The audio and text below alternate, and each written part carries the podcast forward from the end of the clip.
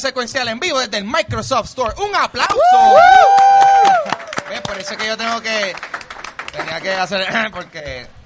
Hace tiempo que no hacemos esto, ¿verdad? Eh, ah, sí. Mi nombre es Ángel González. ¿Quién, quién más de cultura secuencial aquí? Vanesti Meléndez. Acá Ángel Rodríguez, el Watcher.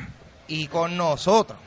Lo conocen porque él eh, habla sobre películas. Es como que a él le pagan por ver películas y, y compartir su opinión. Juan Fernández París en la casa. Gracias. Se, se siente como que acabas de presentar un unicornio. Como que a alguien le pagan por ir al cine. Este, déjame decirte. Se trajo perfecto. Esto fue una misión conseguirte. Ay, María. eh, porque te estaban volando para festivales. a Sabes películas, lo más tú complicado, sabes. tú quieres que te diga esto va, vamos a perder viewers porque esto es de cine. Lo más complicado de mi itinerario es las entre las prácticas de voleibol, soccer de mis gemelos de 13 años. Ah. A llegar aquí a las 6 y media. O sea que no es en los aviones, los aviones es fácil, pero. Pero mi así que- pregunta, pero pero ellos ellos le meten, ellos le meten. ¿A las- ¿Al deporte o a las películas? Ah, no, al, al- al deporte, al deporte. Al deporte sí. Sí, sí. Eh, todo lo cool brincó una generación y cayó en ellos. Sí. Pero que, oye, eh, comparten súper, ya lo personal, pero eh, comparten interés de películas también y eso. Yo, fíjate, el otro día yo me tiré precisamente en la... Yo no he sido de obligarlos a como que a ver películas o tratar de forzar mis gustos. Ellos como descubrieron Star Wars por su propia cuenta. Ah. Awesome. Sí, Qué le he puesto dos o tres... co- Como cada cierto tiempo nos sentamos a ver películas en familia. Pero el otro día, como ya tienen 13 años, uno se sentó con el control remoto de Netflix... Y todo lo que sugirió eran películas de Adam Sandler y a mí me dio como que algo malo. Ah, Yo dije, ¿de quién es hijo este? Lo que pasa es que se parece a mí, así que no me puede negar. Pero y la- yo no lo puedo negar a él. pero las viejas No, o las de no, ahora. las de Netflix, que son las Ah, malas. ¿Entiendes? Eh, y básicamente yo hice Esas un son las malas. hice, para caer en lo que estamos hablando, para yo le hice un exorcismo cinematográfico y lo llevé conmigo al Sí. screening de Sí, Once lo- Upon a Time in. Hollywood Nice. Muy bien. sin decirle nada de lo que yo pienso de Tarantino y quién es y, y le encantó al- le encantó la película y la prueba de que le encantó que no fue que me lo dijo simplemente al otro día en Spotify él solito buscó el soundtrack y de momento yo me levanto y está el soundtrack de la película puesto en mi casa y yo. Hijo. Y tú, y tú llorando. y yo por eso puse en la, eh, pues, me sentí como Zelda en Poltergeist This house is clean ya, se fueron los demonios de Adam Sandler y mira que a mí él me cae, me cae bien pero, pero las películas de Netflix están graves Genial, wow, eso Así es el, el poder de Tarantino. Ajá. Así que ya está indoctrinado me falta el otro pero vamos con calma a poco, poco a Sí, poco. sí, sí, sí. Este, pues ahora sí vamos a comenzar el Watcher, que es la que hay. Pues mira, nosotros siempre empezamos nuestro episodio hablando de que hemos visto en esta semana. Esta semana hemos estado un poco busy, pero yo por lo menos por mi parte quiero empezar recalcando, esto va bien aparte de lo que hablamos aquí en Cultura, pero si alguien sabe de baloncesto, el equipo nacional de Puerto Rico en la madrugada de hoy Oh. eh, pasó a la segunda ronda del Mundial de Baloncesto. A las cuatro Así de que mañana. aquí nadie sabe de baloncesto, pero está bien. Sí, yo, me, yo me levanté. perdiste todo bien Sí, ahí se fueron. Yo me levanté a las cuatro y media de la mañana para ver el juego y en verdad que los chicos se guiaron. Que en verdad pues puedo hablar de eso que fue... Yo soy en Puerto Rico y a mí me encantó ver cuando le ganamos en verdad, fue súper chévere. Además de eso, también empecé a ver que empezó en Amazon Prime la serie de Orlando Bloom, Carnival Row. Cannibal Row. Este, ¿Ustedes la han visto? Yo he visto los cortos, no he tenido oportunidad. Yo precisamente como estoy, como tengo que ver películas todo Ajá. el tiempo para las series de televisión, estoy bien atrás. Todavía tengo, eh, o si no son series de televisión, por ejemplo, me vi Dark Crystal porque tenía que entrevistar al guionista. Este, estoy viendo otra cosa de Netflix que no ha salido to- todavía porque, porque también voy a tener que hacer unas entrevistas. Pero por ejemplo, The Voice, que quiero verla. The Voice está brutal. eh, la tengo en el queue y no he tenido tiempo de sentarme, de sentarme a verla. Pues mira, pues pasa. te puedo decir honestamente que puedes ver The Voice antes de Cannibal Row. Ajá. Y no quiero ser como que el hater, porque mucha gente la ha hypeado esta serie. Pero yo nada más he visto como tres episodios y por ahora no le he encontrado el wow factor. Ah, ok. Está. Ok. O sea, es media bland para mi, para mi gusto. ¿Cuántos episodios va? Tres. Son, son ocho. Hay veces que, bueno, con 8 está fuerte si se pone bueno en el número Sí. 4, pero bueno. Bueno, pues este, supuestamente hype era que después de ver el primer episodio ya estaba in. Y yo no, yo tuve que obligar para seguir este viéndolo. Pero este, esta semana también vi el domingo, que ya va cumplió años, así que happy felicidades. Tiene Eh. ya como ya lo- no, 80. sé cuánto- no, no son 80. Diablo. quiero decir, quiero decir 60 Nueve. Hay que decirlo. Ah. Me sentí Hay, algo. hay que, hay que decirlo. Mira que ahí está la esposa, y- así que me imagino que a mí debe estar por ahí. en alguna parte, así que bendición, donde quiera que esté. este, fui a ver con él otra vez, What's Upon a Time in Hollywood, pero eso vamos a hablar este, ahorita. ¿Y ustedes qué han visto en estos días? Pues yo te iba a preguntar que si no te gustó Carnival Row, tú no eres fanático como que de Ultra Fantasy. Como que, Sí, a- ¿de por eso verdad? yo estaba bien pues para esta película porque se veía bien bonita. Este, pero es que, bueno, me van a caer los chinches, pero es que a mí no me encanta mucho cómo actúa Cara de Lavigne. De la Pink. Ok. Ella estuvo en, en, en Paper Towns, pero sale cinco minutos. así que- Exacto. Exactamente. Sí. Hay que ver si- Si te dejas llevar por Suicide Squad. Pero es que eso no es culpa verdad- de ella. Eso es como juzgar a... O sea, no, nada, me voy a De nuevo. limitar. Como juzgar a Jared. Leto. Eh, no, no, no iba a usar a... A Jared Leto sí lo puedes juzgar. Pero nada, vean, véanla, véanla. Yo tengo fe. A ver si sigo viéndola y me sigue enamorando. Pero por ahora, en verdad, que me estoy obligando a verla para ver qué es lo que la gente la está hypeando por. Y más porque ya está. La renovaron ya para la segunda temporada. Bueno, Así que algo tuvieron que haberle visto bueno. yo pero vi, yo vi el trailer de Just Mercy, que es esta película media Oscar Beatty que es... Media. No, full Oscar bait. Pero si, si es un Oscar bait, bueno, yo lo veo. Como que, dame eso. Es Jamie Foxx, Brie Larson Michael B. y Jordan. Michael B. Jordan. So, está interesante. Es como que de este caso de una persona que está presa. Creo que es verídico. No, de verdad no, no he buscado mucha información, pero El salió hoy. sí, tiraron tres actorazos ahí full para que te vendan la película. so, me, yo, I'm invested en el trailer. Okay. Y no viste el de Bad Boys. Sé que no la has visto, pero es para Ah, hablar de esto. Pero la quiero ver, la quiero Yo ver. visto el trailer de Bad Boys, pero vi, Ajá. chacho, me comí la temporada de que soltaron ahora en Netflix de The Good Place. Ah, Sí, Qué yes. buena. Muy buena, qué muy buena. Tercera. Chacho, qué buena Yo estoy a esa mitad. serie. O sea, la estoy viendo en los aviones. O sea, Ah. estoy a mitad. Ah, Así que Exacto. me Eh, encanta esa serie. Me la comí, me la comí. O sea, esa serie definitivamente fue una serie que se, la primera temporada se acabó y odia tres. Que esta gente va a hacer en la segunda, como ellos van a. Y no, se, sigue, it keeps getting better. Sí, porque es raro en comedia que Ah. los cliffhangers como que no funcionan en un sitcom, Ah. pero ellos se las han arreglado No, para, por completo. Ellos han hecho. eh, y, y para contarle de qué trata la, pri- la Ajá. primera temporada. Eh, Todos se mueren. eh, eh, eh, es cierto, todos la- se nuestra, mueren. nuestra protagonista se murió y ella está en el cielo. Es básicamente. Bueno, y ella eso ya? Eh, y ella siente que, eh, como que ella se da cuenta que, ah, yo estoy aquí por accidente. error. Yo no se supone que esté en el cielo, yo se supone que esté en el infierno, pero yo estoy aquí, I gotta fake it. Empieza la serie y lo que sucede después. Y después hay como 10.000 virajes más. Viaje. Genial.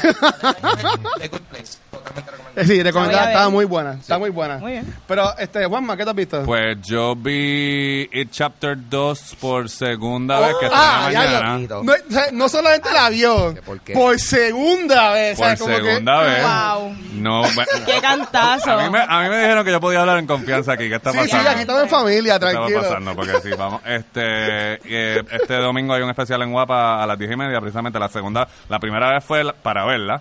Eh, la segunda vez es porque me tocaba entrevistar a- al elenco y al, dire- al director. Y este es el domingo por Guapa a las 10 y media. Va a haber un especial dedicado a la película, eh, Guapa y Guapa. América. Y entonces en Netflix. Y de nuevo, tú ves, es simplemente. La pregunta es qué estoy viendo, así que si no te estaría mintiendo. Estoy, No. estoy viendo The Politician, que es la primera serie, serie de Ryan Murphy que está estrenando en Netflix. Todavía no sale, sale a finales de septiembre, pero son ocho episodios. Puedes decir si está Eh, buena pero, o- eh, hasta ahora es, un- eh, es Ryan Murphy, pero pero como que no se decide de qué lado, lado de la balanza se está tirando. Así que me parece interesante, pero hay cosas como que no me matan. Este, pero o sea, definitiva- definitivamente el nivel de calidad, o sea, o sea es, es la puesta en escena, diseño de producción, vestuario, o sea, visualmente es exquisita. Sí. Lo que lo que no me convence un poquito es el tono, que como que los primeros dos episodios son bien agridulces y serios y entonces se va full on caricatura en los otros de- en los demás estoy en el quinto y son ocho así que, y Oh, estoy wow. esperando por mi esposa por eso es que no la he terminado bien. Eso es importante. porque si no pues no, será esposa este, ¿Cómo se llama esto? Fe- eh, fidelidad en si empezaste la serie, tienes que seguir la serie con esa persona, porque si no es como pegar el cuerno, eso es horrible, with. No lo hagan. No lo hagan. Después te miran mal. No, no, no. O Eso- te la chotean. No son unas peleas. esa es otra cosa Sí, pero ok, lo que sí hemos visto, el trailer de Bad Boys 3. o Bad Boys for Life, como están diciéndolo. Es una película de Sony Pictures. Esta película está saliendo como 100 años después de la segunda parte. Jesucristo, no. Y o en sea, verdad, este, a mí me gustó un montón el trailer. Yo soy fanático de las primeras dos películas. Yo sé que a mucha gente no le gustó la segunda, más como tiene un 23% en Rotten Tomatoes. A mí me gustó la segunda. Pero a mí me gustó mucho también el soundtrack. Pero en verdad, por lo que pude ver, es Will Smith siendo Will Smith at his finest y Martin Lawrence también pues siendo él mientras más mejor lo puede hacer. Él está perdido, ¿verdad? Martin Lawrence Eh, hace tiempo que no hace mucho. Yo lo vi, eh, vi una película, eh, The Beach Bum. Ajá. eh, Ah. que sa- y él también sale, que también yo, de atrever, hace tiempo que no veo a Martin Lawrence y lo vi ahí y... y- Él está y- chilling, me como que, gustó ah, para esto, pues dale, también esa película, el otro viaje también, si le gustó Spring Breakers, The Beach Bum, Spring otro Break, viaje también. Eh, Harmony Korine eh, tiene un ojo bien peculiar en términos de hacerles unas películas que son bien únicas de él. So, eso es todo lo que voy a decir, vayan a ver. Así mismo, definitivamente. Ok, pues dale, pues vale, ¿qué, ¿con qué seguimos ahora? Bueno, pues vamos a hablar de Juanma, nuestra, nuestra Juan. ¿De invitada. Juanma? ¿Quién es, quién Mira, es mira, ese? se abren los mares, se, se vació la tienda, se vació la tienda. ¿Qué pasó? Juanma. No, no. ¿Qué quieres saber? Mira, Juanma, eh, para mí es un, un honor tenerte Ay, por aquí. favor, gracias. Para todos nosotros. Tú eres un pilar en esto Sí. y has inspirado a muchas personas como nosotros que estamos aquí porque somos apasionados del cine. Mm. Sí. Eres el primer puertorriqueño en ser parte del, del BFCA. El primero que entró, porque ahora somos cinco, mu- a mucho Uh, orgullo, somos awesome. cinco. Muy bien, muy bien, muy bien. Este, Props to those guys. Claro que sí, Critics' Choice y también eres parte de lo que es el conglomerado de lo que es Rotten Tomatoes. Eso es so. Juanma, ¿cómo comienza tu amor por el cine? ¿Cómo comienza? mi- Bueno, ¿cuánto tiempo tienes? Qué bonito. Este, Tienes mi primera me- mi primera yo a veces friqueo a mis papás porque mi primera memoria literalmente es estar en un car seat en la parte de atrás del volky rojo de mis Wow. papás re- en la marginal de la Valdoriotti por la mueblería Tartac regresando del cine de Laguna Gardens no me acuerdo Wow. no me acuerdo que que no me acuerdo que habíamos visto pero sí me acuerdo de que estábamos regresando del cine. La primera memoria de estar en el cine también era un cine en Villa Carolina.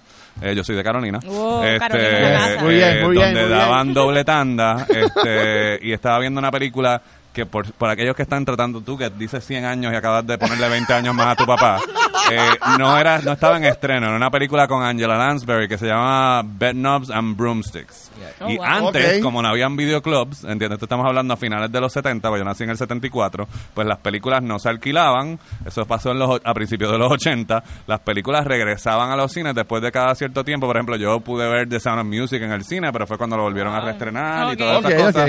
Y entonces mis papás us te- tuve la suerte y el tramo de que mis papás no creían, mi papá, específic- mi papá específicamente no creía en los ratings. Así que, por ejemplo, yo a los tres años vi Joss y me di cuenta que me iba a morir.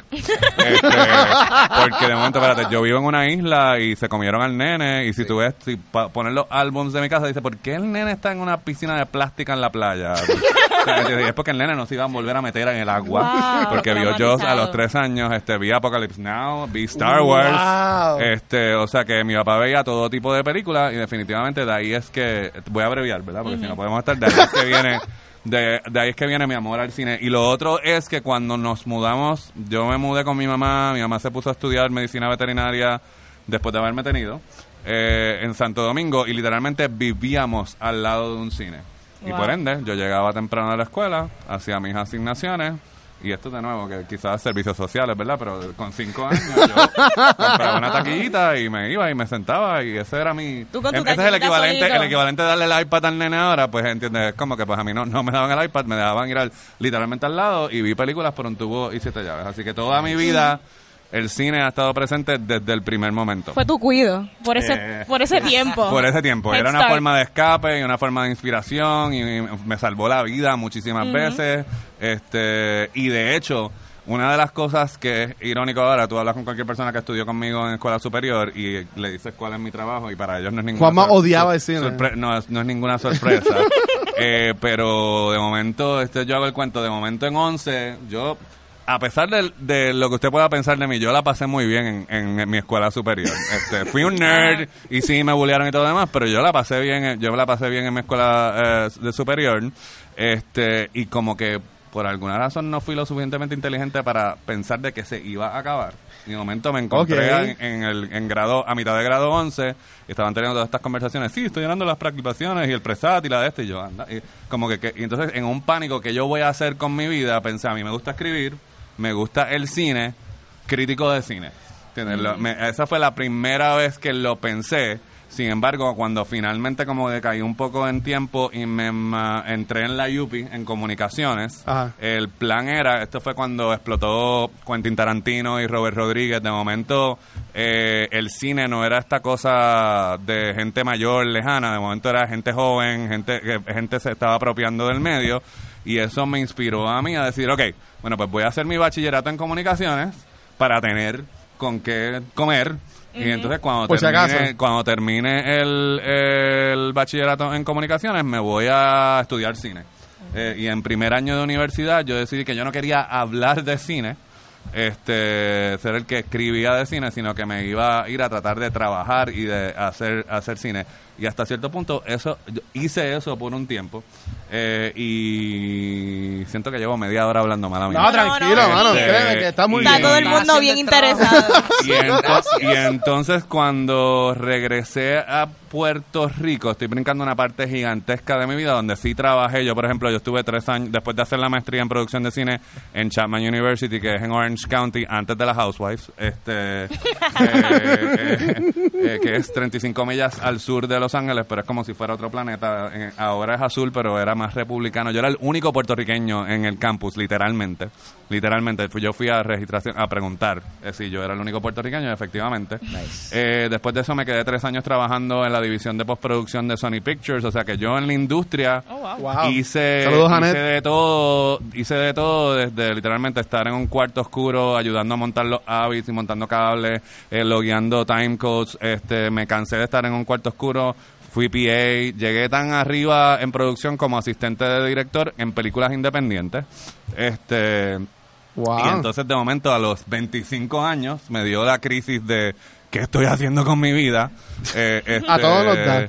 la- la- sí, ahora me parece, me, me daría par de mo- eh, ahora que tengo 45, pero en ese momento es que estoy haciendo con mi vida y qué va a pasar, porque de ah, yo no cuajé mucho con la, que podemos hablar ahorita, con la cultura de Los Ángeles, ¿entiendes? Ok. Eh, y entonces de momento, eh, con el qué en realidad es lo que yo quiero hacer, bueno, pues yo quiero hacer cine.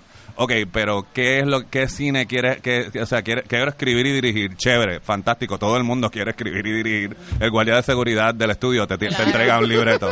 Este, ¿qué historias quieres contar? Y cuando me puse a pensar bien, bien las historias que quería contar, todas sucedían en Puerto Rico. Y entonces Nice. yo dije, ok, aquí a mí nadie me va a dar dinero para hacer historias de, Puer- eh, en, Puer- de so- en Puerto Rico que se filmen en Puerto Rico, así que tienes que recoger tus motetes y regresar a Puerto Rico. Y el 14 de septiembre del 2001, Mira, casi, casi. este sí, no, pa- o sea, pa- pasó, pasó eso y yo literalmente tenía plan- planeado un road trip que terminaba en Nueva York. Lo hice como quiera, pero bueno, fue, fue una- es una, eso es como para una película. Eh, yo vine, o sea, me mudé para acá con la intención de crucé Estados Unidos literalmente y crucé con la intención de hacer esta película que tenía escrito el guion y todo demás, que eventualmente se convirtió en Party Time the Movie, que Party logré Time. estrenarla en el 2009. Sí. Eh, me tardé nueve años o diez años para, para, para lograrla.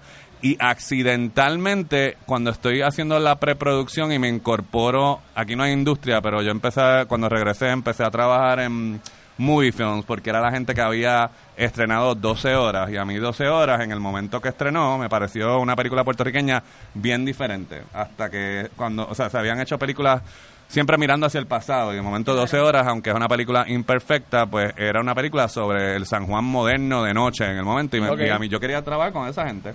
Y eventualmente, este eh, así fue que empecé a ser asistente director y unas cosas. eh, y entonces regresé al Nuevo Día que era el periódico que yo leía entre películas de Star Wars, como que para enterarme de cuándo era que venía la próxima película de. Star Wars o la próxima noticia de Star Wars, me encuentro con un nuevo día que con la sección de cine hecha un desastre.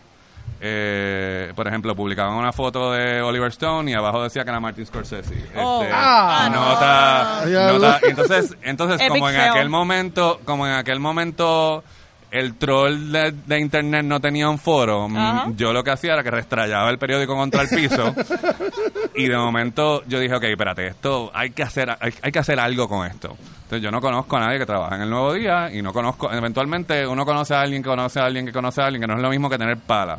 Y eventualmente eh, alguien que trabajaba en, en revista de domingo, que es algo que ya no existe en el periódico como tal, que trabajaba con los muñequitos, era amiga de mi tía, que descansa en paz.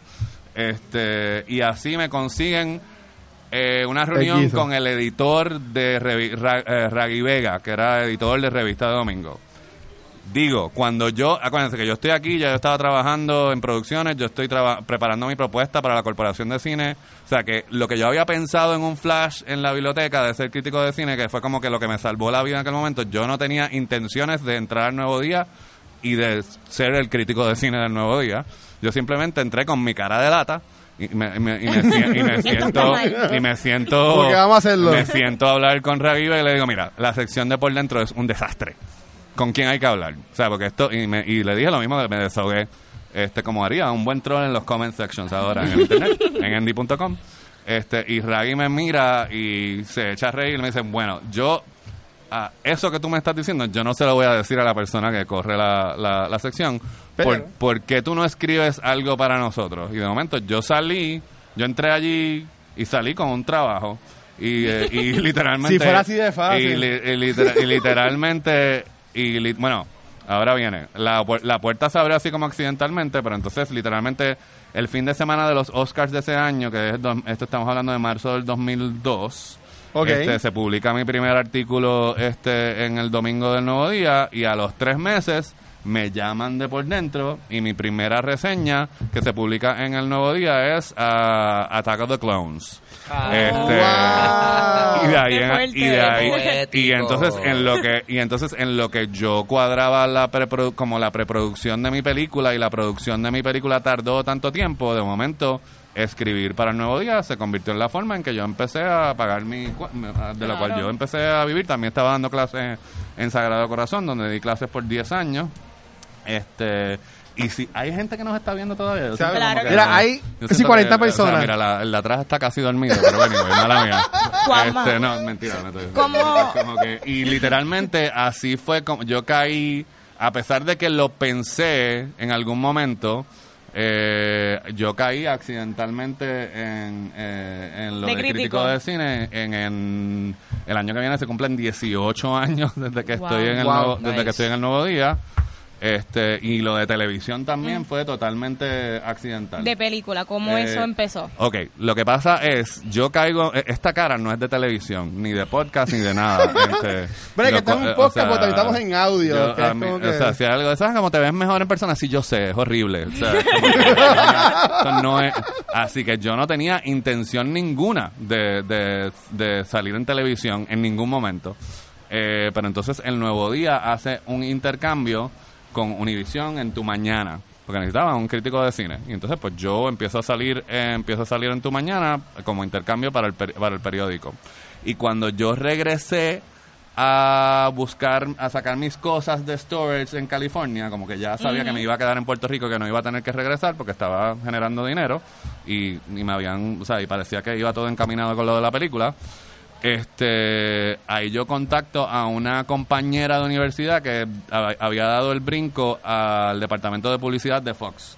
Entonces yo le digo, mira, yo estoy escribiendo para este periódico, va a salir esta película de Ewan McGregor y Renée Zellweger que se llama Down with Love. Este, ¿tú crees que haya espacio para me- para poder cubrir la rueda de prensa? Y ella hizo dos o tres llamadas Se dio. y, Y se, di- y se dio. Y así fue que yo empecé a entrevistar para, para, para el periódico. Y la realidad del caso es que yo no soy el único. A mí a veces me da, o sea, yo no, no hay tiempo de explicarlo. Eh, Luis Treyes, que escribió por mucho tiempo en el Nuevo Día y fue mi profesor en, comu- en comunicaciones, este, y en realidad, o sea, es como que él es el precursor de todo, de, de todo esto en términos de, re- de crítica de cine en Puerto Rico. Hay que darle, ¿entiendes? A- Claro. a- a usted y tenga.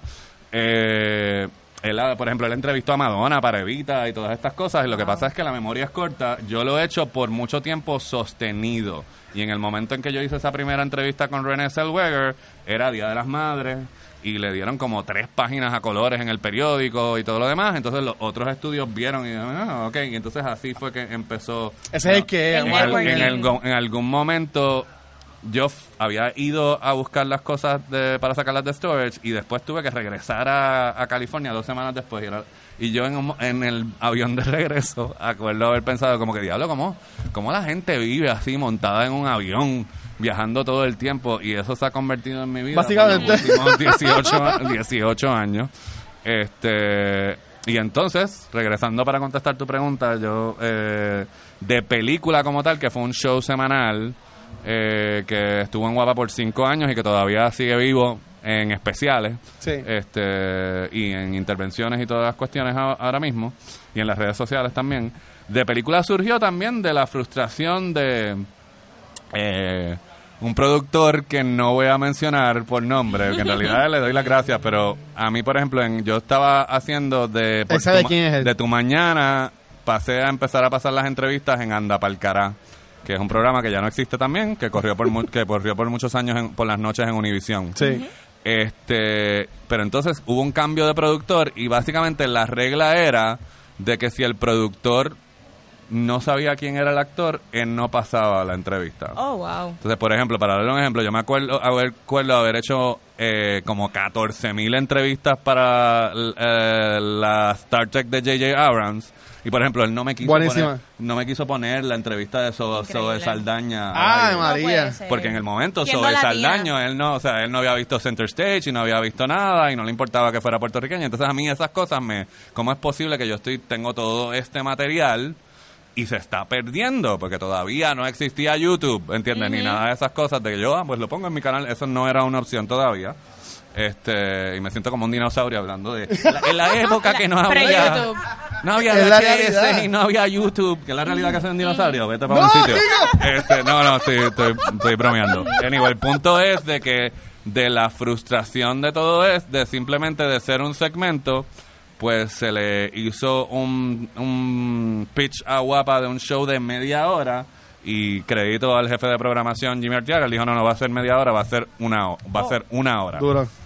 Entonces, de momento, pues tuvimos el reto de toda la semana Producir. eh, producir un show de, televisión que fue precisamente justo esto fue esto fue lo que yo hice justo después de mi película y a pesar de que yo lo que quería era a- hacer cine y contar historias y dirigir y todas estas cosas eh, la realidad del caso es que yo me tardé tanto en hacer mi película que yo pasé de ser un hombre soltero A James este, Cameron. no a, a tener novia a casarme a decir, bueno, pues vamos a esperar a tener, a tener hijos después de que terminemos la película, a quedar embarazados de gemelos antes de poder filmar la película y después de estrenar la película, do- cuando los gemelos básicamente ya tenían casi un año y medio, pues de ser jefe de familia y de tener que pagar las cuentas y darle de comer a mis hijos, y Hay que empezar a trabajar. pensar en el futuro y de momento el, el show semanal de la producción se convirtió en la, priori- en la, en la prioridad que no era el plan, pero sí se, se convirtió y por eso es que el sombrero, en ese momento fue el sombrero de crítico de cine, quedó como así como que encajado,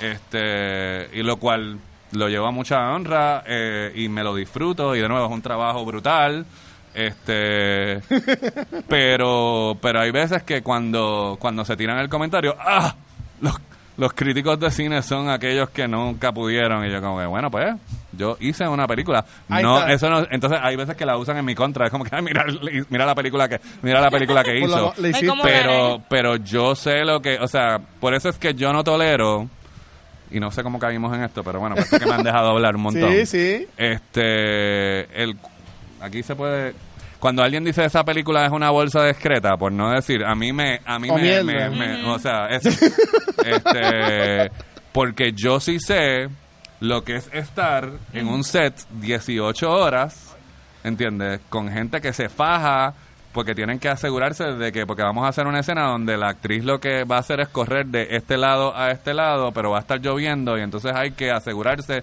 de que la fotografía está bien hecha, de que los cables están bien puestos para que nadie se le electrocute y de que vamos a estar ahí porque el director quizás no sabe cuál es el tiro y el director va a hacer un dolly, una grúa, Steadicam, handheld, lo va a filmar de 10.000 an- 10.000 ángulos y de- ángulos y después esa escena va a durar tres segundos en la película. Ya. Y por si acaso estoy hablando de, de- bueno, estoy hablando de una película de, de- estoy hablando de una película de verdad en la que yo trabajé Mm. con Jared Leto, por cierto. Jared Leto. Este, Me- me dices después o sea, cuál es. Sí, después te digo cuál es.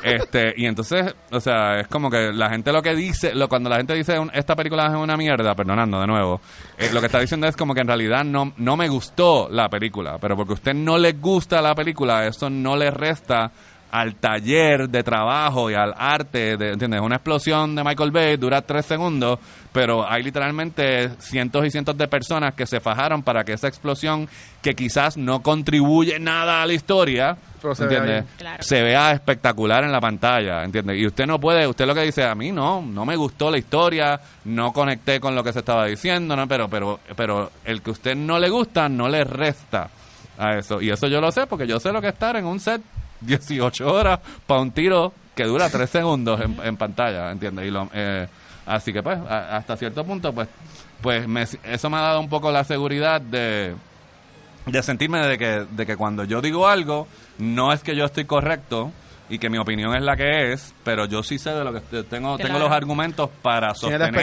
mi opinión, ¿entiendes? No es simplemente, no es como por ejemplo que también, por ejemplo, me pasaba ah, cuando yo leía a Iliana Sidoncha, que descansa en paz, pero tuve el placer de poder compartir con ella, que ella eh, escribía por mucho tiempo en el Nuevo Día y después se mudó al vocero en la etapa final de su, de su carrera.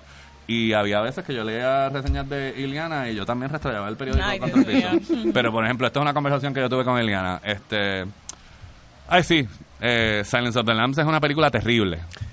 Yo, ¿cómo, va, cómo va a ser que película. Silence of the Lambs es una película Terrible. terrible? Recuerdo, no había Eh, ni una sola oveja. Sí. Y entonces tú- uno trata de indagar por qué ella piensa que Silence of the Lambs es una película terrible y es que a ella le caía mal Anthony Hopkins. Pero, Ajá. explícame. Ajá, y entonces es Ajá. como que, bueno, pues ok, pues te puede caer mal, ¿entiendes? Eh, eh, te puede caer mal, pero eso no le resta a su trabajo, pero pero tú sabes, hay toda una tradición Claro. del poison pen, del crítico, del crítico que se gusta se gusta escucharse hablar, lo cual no es el caso, no me van a creer, pero bueno, este, o sea, de, de no en realidad hablar de la película, sino de mira cuán inteligente soy mientras hablo, este, y yo nunca me he comprado, nunca he comprado esa posición, ¿entiendes? Yo los- me siento con mucha suerte, o sea, tampoco es el fan review, ¿entiendes? Pero sí me siento afortunado de tener la oportunidad de expresar mi opinión y por ende me lo tomo bien en serio de sustentarlo con mis opiniones, no de simplemente que lo reciba la gente como, como maná del cielo y Claro. eh, es genial. Ajá, pero ¿por qué? No, porque yo digo que es genial. hay mucho hay mucho de eso, sobre todo con la con la cultura de Internet, de redes sociales. Y de, de- el otro día alguien me preguntó cuántas est- o sea yo publiqué un, un- la reseña de Once Upon a Time in Hollywood eh, que me tomó mucho trabajo porque las que me gustan mucho me toman mu- más trabajo que las que no me gustan porque quiero hacerle justicia cuando me gustan mucho y, y, y, eventualmente alguien me puso cuántas estrellitas les da y yo le digo, yo no le doy estrellitas. Aquí no son eso mismo, estrellitas. las estrellitas y, ¿Cuántos ro- y cua- cuántas las estrellitas y, y Rotten Tomatoes lo que está poniendo es en riesgo mi trabajo. Sí. ¿Entiendes? Definitivo. Porque si tú lo que quieres es un thumbs up o un thumbs down, pues lo que haces es que eliminas por completo los argumentos y es en los argumentos que se genera esta tertulia. Claro que sí. ¿entiendes? Y tan tan se acabó, no sé si tan Mira, pero gente hablando de viendo, eso, ¿no? Juanma, tú que estás diciendo que no hay mucha gente viéndolo, hay mucha gente que te estabas hablando, estaban haciéndote preguntas. Ah, pues mala mismo. mía, eh, no, me, no me he callado porque no sabía que había No, preguntado, mira, así que... pero una que están diciendo es que, y me reí cuando la leí, ¿qué opinas de cuando traducen los títulos en la televisión local? Horrible. Horrible. Pero eso no pasa ya tanto, ¿entiendes? Es como que, por ejemplo, yo recuerdo ver antes de que trabajara en Guapa. este, Bueno, dijeron que era en Guapa, que no quería decir el canal. Ver este Rayman y Rayman era hermanos por siempre, eh, ¿entiendes? Wow. Que, eh, que es como que no, todavía pasan los subtítulos, ¿entiendes? Pero en México, por ejemplo, Airplane es el piloto está loco, eh, ¿entiendes? O sea que yo lo que hay veces que yo lo que siento es que a ti no te cambian el nombre. Yo fui, yo soy Juanma y en por muchos años en ellos lo- los mis amigos norteamericanos por no decir otra cosa no podían decir eh, mi y yo de momento soy Juan pero yo nunca fui John eh, o me cambié el nombre así que los nombres no se cambian si es un título si es Dolor y Gloria pues es Dolor y Gloria no Es es, Dolor y Gloria. no es Pain and Glory ¿entiendes? es como que así que si el título es en inglés pues el título es en inglés lo mismo que las fechas de estreno yo constantemente en la página de Facebook Facebook de película eh, Facebook slash de película TV para aquellos que quieran meterse está el trailer de Bad Boys todos los trailers que salieron están disponibles ahí este anyway eh, yo pongo como que hoy se cumplen 20 años y Sí. sale alguien, no, pero en Puerto Rico estrenó. Y yo, bueno, pues en Puerto Rico, pero tu fecha de cumpleaños no cambia, ¿entiendes? Cuando una película estrena, estrenó, ¿entiendes? Es como que ese fue el momento en que estrenó. Así que el que no haya llegado a los diferentes países, o como por ejemplo esta, que se tardó un mes y tuve Sí. que aguantarles a todos el Yoripari de, ay Dios mío, tenemos un mes que mucho hay que esperar. Reservoir Dogs no estrenó en 19 Reservoir Dogs no estrenó. Yo tuve que ver Reservoir Dogs en VHS. Ve- ¿Verdad que. Django Así también que, estrenó este, tarde? Django estrenó un poquito tarde, pero no un No mes. fue un mes, pero también estrenó un poco tarde. Así que cuatro semanas versus nunca verla en el cine, no les tengo ningún tipo de simpatía a aquellos que... como, ah, pues la veo. Para eso la veo en, para eso la veo en DVD en Blu-ray. Si usted dice eso, pues ya yo sé que usted no sabe nada de cine, porque no importa que usted tenga la copia en su mano, ¿entiendes? La película siempre se va a ver mejor En la pantalla grande porque se hizo Cierto. para verse en la pantalla grande, no para verse en el en su teléfono, Eso, yo- yo ¿entiendes? decía, Hay un montón de gente, mano, esa película yo vi yo vi Dunkirk y estuvo más o menos. Ay, Dios mío. No nada, estaba viendo Estaba ahí bien larga. En el iPad. baño ahí en el celular y yo, Yeah, eso. Te la gozaste Ay. bien. Christopher Nolan dijo, Sí. esto es donde la gente la va a ver. Sí. En el baño, en su celular, en un iPhone Sí, con la pantalla diseñada, rota. Diseñada para, para eso mismo. Genial. Pero, pues, vamos a, vamos, ¿Hay alguna otra pregunta? la, la pregunta, la Sí, pregunta la voy a hacer yo. Dale. La pregunta la voy a hacer yo. Películas favoritas de Tarantino. ¿Cuáles son las de Uh. ustedes? Eh, yo voy a zumbar con las mías Adelante. rapidito. Pulp Fiction, definitivamente, eh, a mí me fascina esa película, es bien, es bien icónica. Yo siento que de ahí, eh, lo- mucha- yo creo que ta- eh, de las películas de Tarantino se, se pueden sacar muchos quotes. De- Y esta es, yo creo que la más quotable de todas. Eh, eh, eh, puedo argumentar. Pienso que cuando yo la había visto, yo la- es de esas películas que yo la vi demasiado de chamaquito y yo, ¿qué está pasando en esta película? Cuando- Exacto. Cuando, cuando está el game, está este tipo amarrado, Willis, Ajá. yo, ¿qué está pasando? Es como cuando tú sabes que tú eres chamaquito y tú, yo no se supone que esté viendo esto. Pero vamos a verla. Y, y me encantó. Y obviamente revisitarla como adulto, pues la pude apreciar más. Y la segunda, eh, definitivamente Django Unchained. Me encanta verla por lo menos una vez al año. Me la disfruto por porque eh, eh, o sea, Quentin ahora está haciendo western- westerns por ahí para abajo, pero esa fue eh, pues para ese entonces no había visto hace tiempo un western. Siento Eh, que ajá. fue bien efectivo en, en, en como bien dice, entre, entre otra película de ese género, pero Jamie Foxx también este fue- me gustó mucho su interpretación del personaje y el estilo que de momento como que no sé, un ver ese personaje, la ropa que él tenía puesta y de momento están cabalgando y tienen una pistita de hip hop atrás. eh, Leonardo DiCaprio dándole dándole todo. Eh, Christoph Waltz haciendo lo que Christoph Waltz realmente él hace como que the same character en todas las películas hasta cierto punto. Es verdad, él hace I'm Christoph Waltz Sí. soy un tipo bien excéntrico. pero pero aquí funcionó. So, you know, me encantó. Eh, sí, so, yo diría para no entrar, pa- por si acaso se va a continuar hablando de estas películas. Sí, pues, sí, sí, sí. Pulp Fiction, Django Unchained, eh, de mis favoritas de Quentin, definitivamente.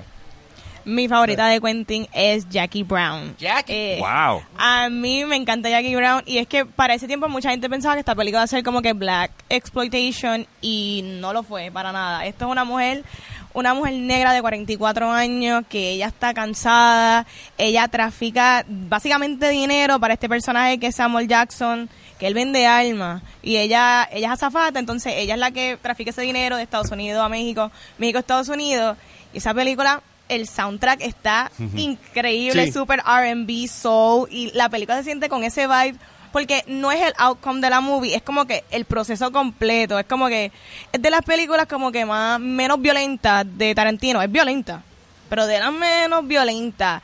Tiene una escena también bien sweet, porque también hay un leve romance en la movie. Y ahí me encantó de verdad Jackie Brown. Para mí es un masterpiece. Eh, no es tan flashy como lo que es Pulp Fiction, y yo encuentro que por eso ha sido de la más underrated. Pero No, porque es que fue la que estrenó justo después de Pulp Fiction. Exacto, O sea y estaba- Las expectativas estaban por el cielo. estaba elevada. Pero yo encuentro que para mí Jackie Brown es un masterpiece de, de Tarantino. I loved it. Sí. Antes de brincar con Juan, yo a mí me gusta mucho Reservoir Dogs. Y voy a romper un poco la pregunta, porque esta película que voy a decir, él no la dirigió, pero sí la escribió. A mí me encanta eh, Natural Born Killers. Ujú. En verdad que esa película, y si no saben de qué es esta película, en verdad búsquenla. No Cumplió- existe en Netflix o algo así, pero... Cumplió 25 años. Sí, Hace- hace pero en verdad que la, eh, Woody Harrelson él siempre ha sido el duro en esto, pero en verdad que a mí me gustó mucho en esta película como él actuó. Y en verdad a mí esta de Reservoir Dogs, yo siempre he sido como que mucho de acción, pero esta fue la primera película que yo vi, va a ser honesto, esta fue la primera película que yo vi de, de Tarantino. Y cuando ellos entran más en la conversación, Y él le da tanto tiempo a tú estar hablando con la persona de cómo le gusta el café o lo que sea, y es como que pero él busca la forma de que sea entretenido para ti, ¿sabes? Como que lo- con los quirks que hacen las personas. Y mira, a Someri le gusta también Natural Born Killers. Muy bien. Pero sí, ¿sabes? Que Reservoir Dogs a mí me gustó un montón. Y más cuando entra en este vibe de que las personas se llamaban por color. Definitivo. O sea, que en verdad como que eran muchas cosas que yo veía distintos, nunca había visto antes en una película, y ahí fue que yo como que entré más en, en conocer lo que es Tarantino y su arte y toda la cosa.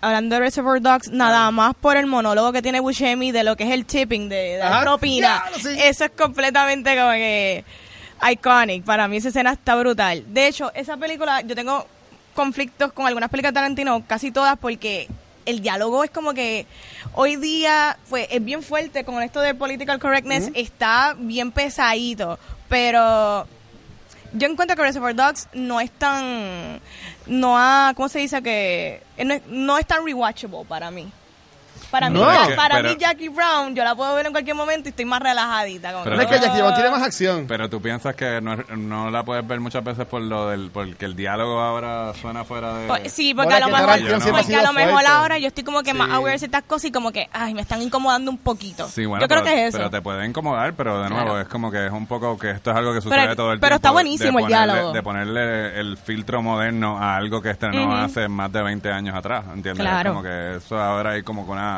Es el...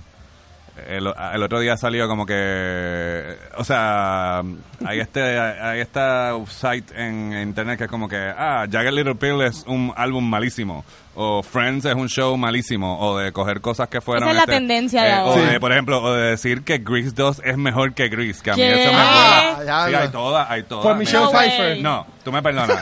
Yo, Yo a, lo- los ocho años, a los ocho años yo entré a ver Grease 2 y yo me enamoré de Michelle Pfeiffer, pero yo digo, sabía que Grease 2 era una mala película. Claro.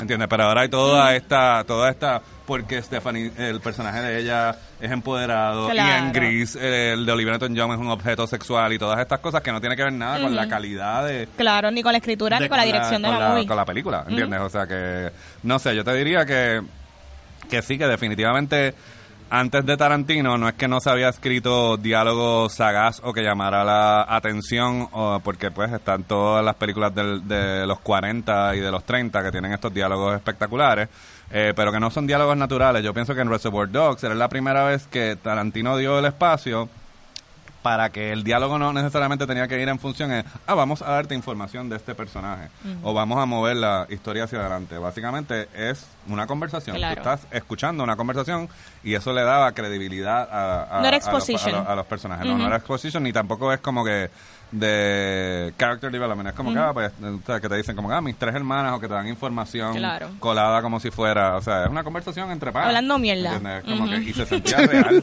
Y entonces eso no había pasado mu- en mucho tiempo. O sea, de nuevo, por ejemplo, la primera escena de, de John Travolta y Samuel Jackson en Pulp Fiction, ¿entiendes? Es como que nosotros no sabemos quiénes son ellos ni cuál es su trabajo, pero que, de qué están hablando. Están hablando de comida, Sí. ¿entiendes? O del viaje a Europa, o, o de, o de, ah, mira, o sea, de qué va a pasar si le tiras a la jeva del jefe, o lo que, o sea, todas estas cosas, este, y- o de las implicaciones sexuales de un masaje de pies y todas, o sea, que, eh, eh, de nuevo, no parece que está pasando nada, pero está pasando un montón de un montón de cosas. Claro. Y entonces pues hay una destreza de eso y él se especializa, se, especiali- se ha especializado en eso toda su carrera. No, definitivo, sí. Mira, nos están preguntando también por el Facebook, que está bastante activo, honestamente. Este, nos están criticando porque no hemos mencionado a Kill Bill y tampoco mencionamos a Hateful Eight. Ajá. Eh, pues. eh, ¿Qué ustedes piensan de estas películas? Ah, Pero, pues, resu- resulta, resulta que ninguna de esas está en la En top la 10. top. Oye, pero, es que dicho, son las yo no he dicho mis tops todavía. ¿Cuáles son tus top one? ¿Cuáles son las de Juan? Lo que pasa es que ninguna de estas es la top. Sorry, Eh, Hateful Eight. Pensaban, pero no. Dale. No es para efecto dramático, estoy a punto de ahogarme. Ah, Este, yo estoy, bueno, definitivamente Pulp Fiction, la, es número, nu- Ok. nu- número uno. Y no necesariamente porque sea flashy, es por todo lo que viene arrastrado con la, con la experiencia de verla en el cine. Específicamente porque yo, como yo había estado esperando, yo había escuchado de Tarantino cuando hubo todo el revolú con Reservoir Dogs en Sundance. O sea que yo estaba esperando, vi Reservoir Dogs y yo estaba esperando cuál iba a ser la próxima película de este, de este director. Así Sí. que yo en ese momento leía mucho Premiere Magazine, pero no estaba tan, o sea, la información de lo que, no había la sobredosis de información que hay de lo que pasa en los festivales, o sea que sí sabía que había ganado el premio en Cannes, eh, pero no sabía más nada, no sabía de qué se trataba, no había visto ningún trailer. Yo llegué el jueves que estrenó la película, porque la película aquí estrenó en octubre, la misma semana que los Estados Unidos, que en Estados Unidos, no hubo que esperar. Eh, duró una semana. O sea, yo la vi la semana que la semana y me sentí eso mismo. Yo me sentí, espérate, que me estaban hablando otro idioma, que estaba viendo como que el- uno un momento en que el, el cine dio como con un- como una virazón o un eje particular eh, y quedé totalmente deslumbrado por, por o sea, por, por lo que él, él hizo. Y recuerdo, o sea, recuerdo haber pensado eso, como que este tipo, mira lo que hizo. Fue lo que, lo, lo que yo pensé cuando se acabó la película. Y ahí salí corriendo a decírselo a todos mis panas para que fueran a verla a- al cine. No me hicieron caso. El jueves después se fue la película y Bye. tuvieron que esperar Chequeamos. a que regresara en diciembre cuando lo estrenaron en Fine Arts de nuevo. Obviamente cuando salieron todas las nominaciones al Oscar y todo eso fue cuando Pulp Fiction regresa. Pero la primera semana en Puerto Rico Pulp Fiction se escocotó porque nadie la fue a ver. Este, La película había en este, no me semana. acuerdo, pero yo lo que me acuerdo de eso, yo me acuerdo haber ido jueves a ver Pulp Fiction en los cines, en el- en la vi en uno de los cines pequeños de Laguna Gardens, que evidentemente ya les dije que era mi cine. Este, eh, y duró una, recuerdo que duró una, un- una semana. Los de Laguna tenían este cine que era el más grande, El- sí, ¿verdad? Sí, el, sí, el 150, pero ese, el- esta estrenó en uno de los cines pequeñitos, que no Ah, eran tan pequeños tampoco. Eh, Sí, lo- los pequeños son del tamaño de los regulares. De ahora, Básicamente. así. Entonces, el top 2 hasta los otros días era de Inglorious Bastards. También. Pero, Pero. pero, precisamente porque me pareció también que un Tarantino bien eh, arriesgado, tan arriesgado como las otras que había, cosas que había hecho, Sí. bien arriesgada, pero elegante y sofisticado por primera vez en su, en su carrera. Eh, pero ahora he visto Once Upon a Time in Hollywood cuatro veces. y ese, y ese segundo lugar está ahí como que tambaleándose. Yo creo que Bastards va a pasar a tercer lugar y la segunda va a ser de, de Once Upon a Time in Hollywood. No estoy seguro de que, de que estoy estoy co- o sea dispuesto a hacer esa declaración pública así como que con toda la seguridad del mundo pero lo- pero sí lo veo porque precisamente algo que no tiene no sé que si queremos hablar ya de Once Upon a Time Transición Hollywood perfecta. ¿Qué te pareció la Eh, película? gracias gracias Bueno, el es como si a- día, es Once como- Upon a es como si alguien hubiera leído Ronda. Este, Oh, María. eh, yo lo que te diría es que es igual de elegante y sofisticada que Bastards, pero esta es la primera vez que él no... Los fuegos artificiales de esta película no residen en el diálogo. Y a mí eso me impresionó muchísimo. Precisamente, hay diálogo bien inteligente. Sí. Pero no hay como que este, ah, este es el monólogo. O sea, no hay un, no hay el Christoph Waltz. Es como que este es el monólogo. Aquí viene el monólogo de Christopher Walken. No hay nada de eso. Los parlamentos del personaje de Brad Pitt son geniales. Brutal. Obviamente, Brutal, brutal. lo más cercano a, a Waltz y, y Christopher Walken es la actriz niña, la niña chiquitita. Claro. Ella tiene como que los Sí. momentos. Ella es el Christopher Walken de esta película, pero bueno. este, pero no hay un monólogo. Y entonces el mero hecho de que él, hay todas estas grúas y estas cosas súper sofisticadas eh, para capturar todo lo que está pasando y el feeling de lo que es estar en Los Ángeles. El otro día alguien se estaba quejando de como que, ah, bueno, le hubieras cortado, le hubieras cortado todas las escenas donde están manejando y te ahorrabas 20 minutos de película. Y yo, mano, o sea, Pero estaba eh, eh, brutal. No, pero lo que te quiero decir, y esto pues suena como que, no sé cómo va a sonar, no me importa. Cualquier persona, precisamente, él lo que está tratando de capturar es el Los Ángeles de una época bien específica. Sí. Y hay algo, y algo que no ha cambiado en Los Ángeles de 1969, y yo viví en Los Ángeles por casi ocho años, es de que tienes que estar montado en tu carro todo el tiempo. Y entonces todas estas secuencias, lo, ¿qué es lo único que tienen en común? Eh, Rick Dalton y, y Sharon Tate, ¿entiendes? En sus vidas. Están en la misma profesión, pero Exacto. ella va a esta, ella, ella se monta en su carro con, su, con, el, con el director más pegado del momento, donde ella aterriza. Ella aterriza en la- una fiesta en el Playboy Mansion, Ajá. ¿entiendes? Pero, y la única parte que tienen en común esos personajes es en lo que se mueven entre el, el espacio A y el espacio Z, de que te tienes que montar en un carro y manejar, a- o sea, y es el feeling de Los Ángeles, está en eso, en, y la única forma en que uno sobrevive a esas cosas es con música. Por eso es que, eh, o sea, literalmente, mira donde él pone la él te pone en la parte de atrás, tú lo que te ves, la, le- tú estás montado, mala mía, tú estás montado en el carro con ellos. O sea, que es, es adrede, no es que él no tenía nada que escribir y está rellenando, él está, él está comunicándote el feeling de lo que es esos dos días. No, hace Claro. parte de la Esos dos película. días, eh, que lo que parece que es banal e inconsecuente, es parte de la rutina de estos personajes, Claro. lo que es vivir en Los Ángeles, que no necesariamente es lo glamoroso, es estar montado en tu carro, escuchando tu música para poder Claro. sobrevivir cuando llegas al próximo sitio. O sea que este, hay muchas, muchas, muchas, muchas cosas que a mí me gustan, como esa, está repleta de, de, de detalles, pero sin embargo, mi hijo que nunca, que tiene 13 años y nunca había visto una película de Tarantino, captó el wavelength también de, de- de- el humor particular que tiene.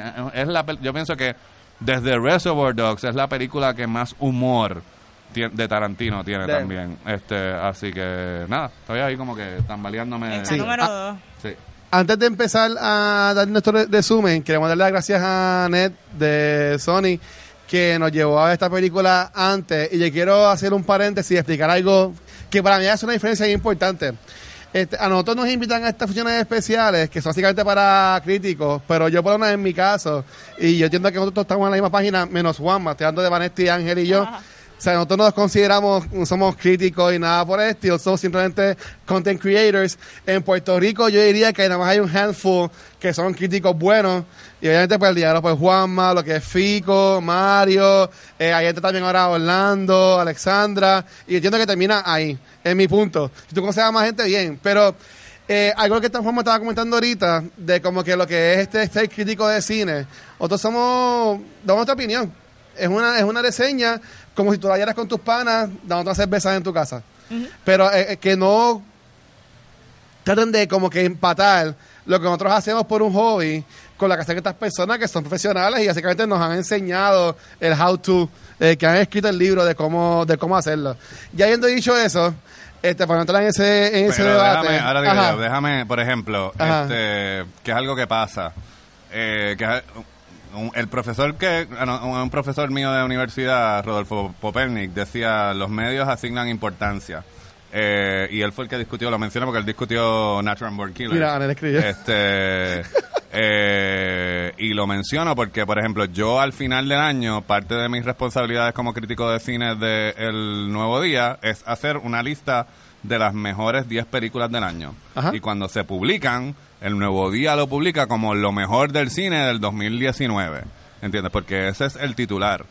Pero eso sigue siendo solamente la opinión de una persona. Claro. ¿Entiendes? Y, y eso, pues obviamente genera, es como que, ¿cómo es posible que hayas puesto esta? ¿Y cómo es posible que hayas puesto esta tan abajo y todo lo demás? Así que, que siento que yo lo que te diría que la diferencia entre lo que es un crítico de cine o no es eso mismo, si existe el argumento, o sea, si, si existe el argumento para sustentar tu opinión, tú está- estás haciendo una crítica de cine, no importa que sea para el podcast o que Ajá. sea para tu blog o que sea para el periódico o que sea para el segmento de, de televisión. Y de hecho, por ejemplo, yo uno de los retos eh, que yo tengo como crítico de cine de televisión es que hay veces que tengo tres minutos y tengo que hablar de dos películas. Y en tres minutos con dos películas yo no Chacho. puedo profundizar todos los argumentos. Tengo que dar el soundbite, ¿entiendes? Si está bien buena por, y decir dos o tres cositas de por qué, pero es imposible. Nos tocamos una desa- hora. Desarrollar el- el- el- el argumento. O sea, que de nuevo, si tú eres crítico de Twitter, pues ahí yo te diría que no, porque en Twitter, pues a pesar de que extendieron los caracteres, pues ahí tú vas a tener que hacer un thread para poder decir tus argumentos. Sí. Pero yo te diría que que, que no estoy de acuerdo contigo. Que yo- o sea, que en el sentido que, lo, o sea, que lo que, estoy a- que la apreciación mía, que de nuevo, yo llevo mucho tiempo haciendo esto, ya obviamente estamos cansados de decirlo, de que soy un viejo, pero lo que te quiero decir es como que eh, a pesar de eso, la apreciación mía no es superior a la tuya. Es una apreciación y es una apre- apreciación informada, ¿entiendes? Y eso es lo que te digo, si tú tienes una, si tú me dices a mí, por ejemplo, yo quizás no estoy de acuerdo con, con lo que ella dijo de Jackie, de Jackie Brown, pero yo no puedo refutar sus argumentos porque ella hizo, ella hizo una lista de todas las razones por las cuales ella piensa que Jackie Brown es la película de Tarantino y yo, o sea, y no hay nadie que le quite La mía. la- por eso, por eso- pero eso es lo que te quiero decir, pero que no hay nadie que te quite eso, ¿entiendes? Y porque, y porque, el- porque si mi lista de Tarantino se publica en el periódico y la tuya se publica en tu blog, la mía no es superior a la tuya. Lo que, Son pasa es que, lo que pasa es que la mía llega a más gente y por ser un medio de comunicación en masa se le asigna más importancia. Ok. ¿entiendes? Claro. Y esa es la diferencia.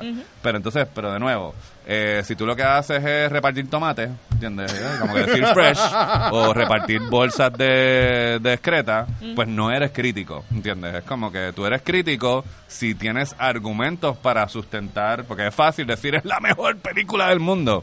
Ajá, pero ¿por qué? Entonces, si no puedes de explicarme por qué, pues no eres crítico de cine. ¿Entiendes? Como que o no tienes una buena apreciación o no puedes, o tu opinión no cuenta, es lo que estoy tratando de Ok. decir. O sea, pero Ángel, ¿por, por qué te gustó o no te gustó Upon a Time? Para hacernos críticos ahora. Eh, Gracias, Juanma. Es una película que yo creo que voy a tener que verla de nuevo. Cuatro veces más. La voy a tener que, por lo menos, por, ah, Mínimo por lo menos cuatro. dos veces más. Eh, porque yo siento que, que, que de, de primera instancia quizás yo estaba... Esperando otra eh, cosa. eh, no, no tanto eso, porque realmente yo estoy tratando de no ver trailers tanto. Pero lo que pasa es que quizás yo siento que este es algo que es como que, wow, yo siento que yo me hubiese gozado esto un poquito más si yo hubiese estado más informado sobre el asunto principal de... de, de- Es importante de la sa- película. saber quién es Sharon Tate. Ajá. Y es Claro. importante, Sí. es, sé. es importante saber quién es Sharon Tate y es importante saber que ella falleció asesinada por los Mm. seguidores de Charles Manson. También Exacto. es importante saber que la película no es una dramatización de la vida de Sharon Tate y Por que favor, la película exacto. no es sobre su asesinato. Y no podemos decir más nada porque si no arruinamos la experiencia de descubrir lo que Tara- de cómo Tarantino incorpora la tensión de lo que es el destino inevitable de Sharon Tate, cómo eso es incorporado en la, en la película. Pero dicho Sí. eso, a mí me, me encantó, por ejemplo, lo que estás diciendo de todas esas escenas de ellos guiando. A mí, to- a- yo me estoy disfrutando mucho cuando las películas tienden a tomarse su tiempo en establecerte el mundo, en estos tiros, de lo que está pasando alrededor, de cómo estas personas viven. Y eso a mí, a mí me gusta, eso y esos puntos de vista específicamente de- del personaje de Brad Pitt guiando y como que se ve él, como si te estuviese guiando. ¿Sabes? Tú estás en, en el pasajero con él viendo todo lo que está pasando y definitivamente se sentía que era se sentía que era un Los Ángeles de una época Sí. Eh, el, el personaje de Brad Pitt me encantó Quien- mi favorito de la película indudablemente Eh, Mío también. pero me gustó también mucho del dinamismo que tenía eh, él y el personaje de Leonardo DiCaprio. Como a fin de cuentas, uno quizás esperaría que uno estaría viendo más la historia del personaje de Leonardo DiCaprio y realmente tú estás viendo como que esto, como estas dos personas que están, como tú dices, en la misma industria, pero este está haciendo unas actuaciones en, en el filme súper brutales. Él te lo acaban de, pues, él está trabajando como un stuntman y le va bien o mal, ¿tú me entiendes? Eh, están en diferentes, se ve la, la diferencia en, en cómo él está guiando Bueno, el carro es- súper brutal y de es una momento... estrada, Sí. o sea, Ah. Cuando guía solo o cuando guía con alguien. Ah, Sí. eh, él- de momento eh, su carro real es una chaparra prácticamente.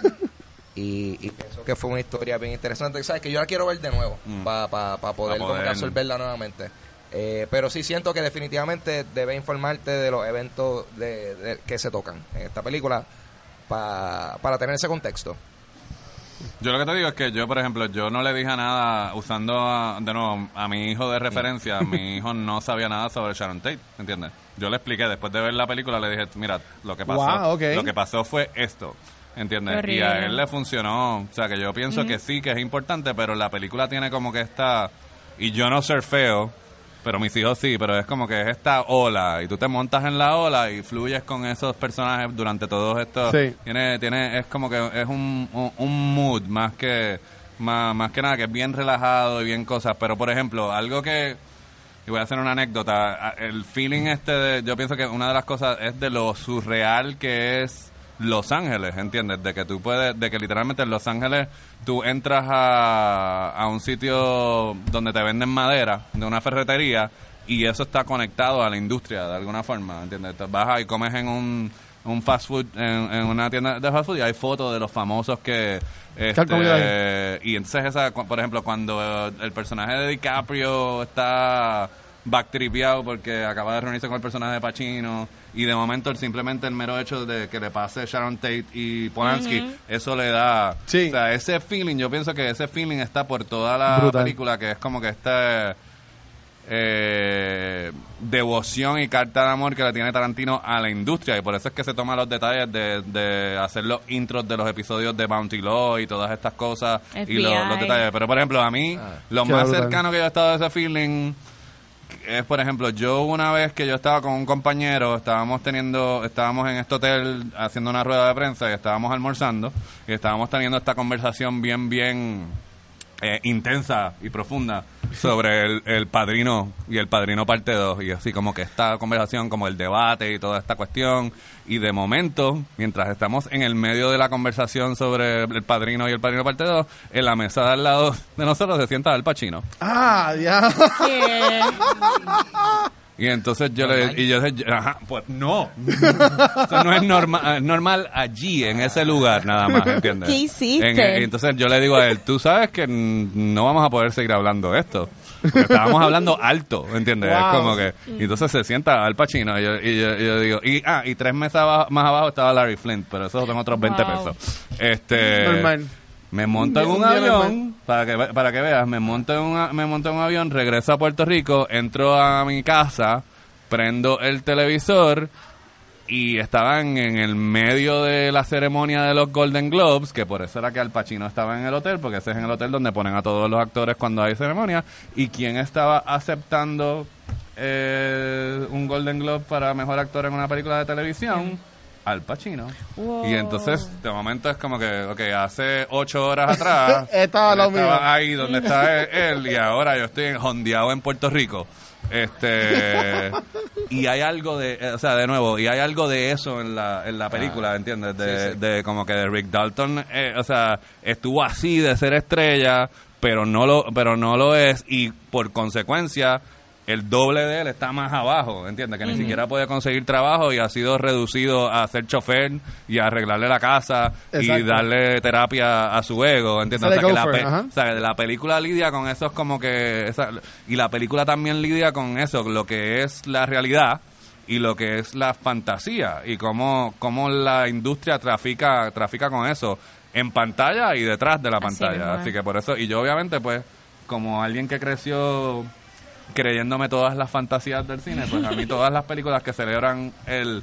eh, todas las películas que celebran la, el- el fanta- la fantasía del cine y todas las películas que celebran su potencial infinito como arte, que es una de las cosas que a mí me encanta. Para aquellos que queríamos que hablaran de Kill Bill, o sea, Kill Bill es una licuadora de género cinematográfico, ¿entiendes? Tú puedes en una en una en una escena estamos viendo una historia en anime, en otra escena estamos viendo un, un género de sitcom, en otra escena estamos viendo una película de kung fu, en otra película, o sea, es como que Tarantino está convencido de que todos los géneros cinematográficos tienen valor artístico y yo estoy más que de acuerdo con él, ¿entiendes? Así que por eso es que a mí esto también me trabaja muchísimo porque es como que Yep. tienes dos días de que no son verídicos y tienes el mediodía de lo que de, de lo que pueda no quiero dañarlo puede haber sido o no puede haber sido entiendes Eh, y entonces es como que una cosa al lado del otro yo pienso que representa perfectamente lo que Tarantino le gusta. Que, él- que literalmente él puede coger algo que no pasó y ponerlo al lado de algo que sí pasó y el gran ecualizador es el cine. ¿Entiendes? Es como que coge esas dos cosas y la y la junta y, y ma- me callo, no te preocupes. No, no.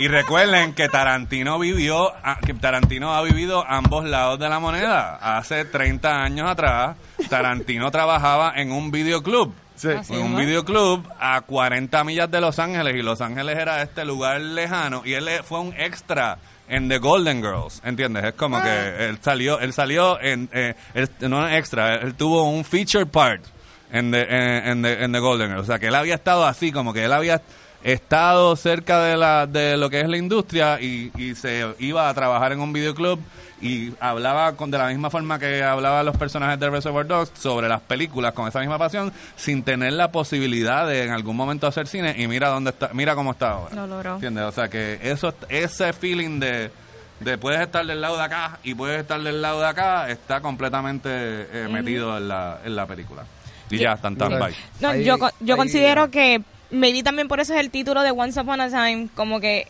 yo la vi como si ¿Cuánto de fuera como si un fairy tale. Para mí la, me- la película es como que este colectivo de escenas, pero a mí me encantó porque para mí la movie es el bromance completo del, del personaje de Brad Pitt y DiCaprio.